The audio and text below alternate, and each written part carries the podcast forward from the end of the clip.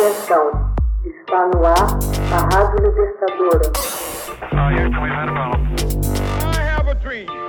Assim sendo, declaro vaga a presidência da República. Começa agora o Hoje na História de Ópera Mundi. Hoje na História, 18 de agosto de 1958. Vladimir Nabokov publica a primeira edição da obra Lolita nos Estados Unidos. No dia 18 de agosto de 1958, o polêmico romance de Vladimir Nabokov, Lolita, é publicado nos Estados Unidos. A trama é narrada em primeira pessoa pelo protagonista, o professor de poesia francesa Humbert Humbert, que se apaixona por Dolores Haze, sua enteada de 12 anos apelidada de Lolita. O professor, bem mais velho, desde o início se define como pervertido e aponta como causa para isso um romance traumático em sua juventude. O livro tornou-se logo célebre pelas enormes controvérsias que gerou. Nabokov sofreu a rejeição de quatro editoras antes de a GP Putnam Sons aceitar publicá-lo. O livro tornou-se imediatamente um best-seller, o que permitiu a Nabokov encerrar sua carreira de professora de ensino médio. Há ali diversas qualidades literárias e uma estrutura curiosa, que pode ser interpretada como uma mistura de diversos estilos cinematográficos. Seu início possui elementos psicológico-eróticos, típicos de filme europeu. E a história caminha para um drama de periferia quando o professor se muda para New Hampshire. Suas ações ora lembram um road movie com uma longa viagem de carro, ora se deslocam para um romance de mistério com o enigma de um perseguidor oculto. Seu desfecho é um legítimo drama policial, ao estilo de um filme no ar. Foram realizadas duas versões cinematográficas, a primeira data de 1962 e foi dirigida por Stanley Kubrick. A outra, filmada em 1997, esteve sob o comando de Adrian Lyne.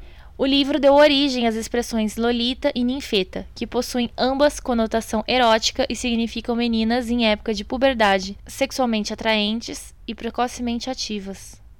Nabokov nasceu em 1899 em São Petersburgo, Rússia, no seio de uma família rica e privilegiada. Cresceu em uma mansão da então capital, em uma propriedade rural da família. Praticou boxe, tênis e xadrez.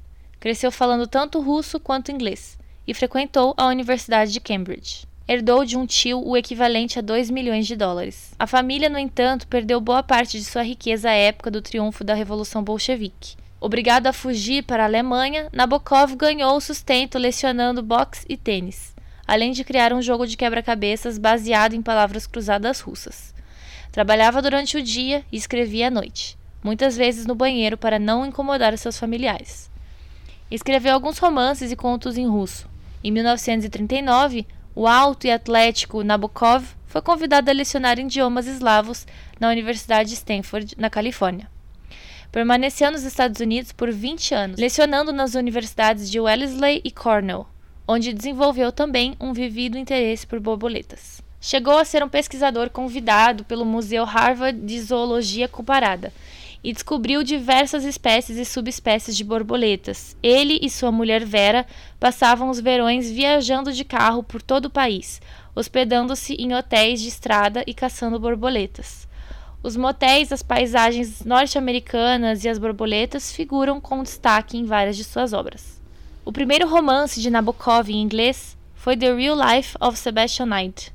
Seus livros de maior sucesso comercial e crítico foram Lolita e Ada, uma crônica familiar sobre um romance de infância entre parentes bem próximos, motivo de uma perene obsessão entre os personagens.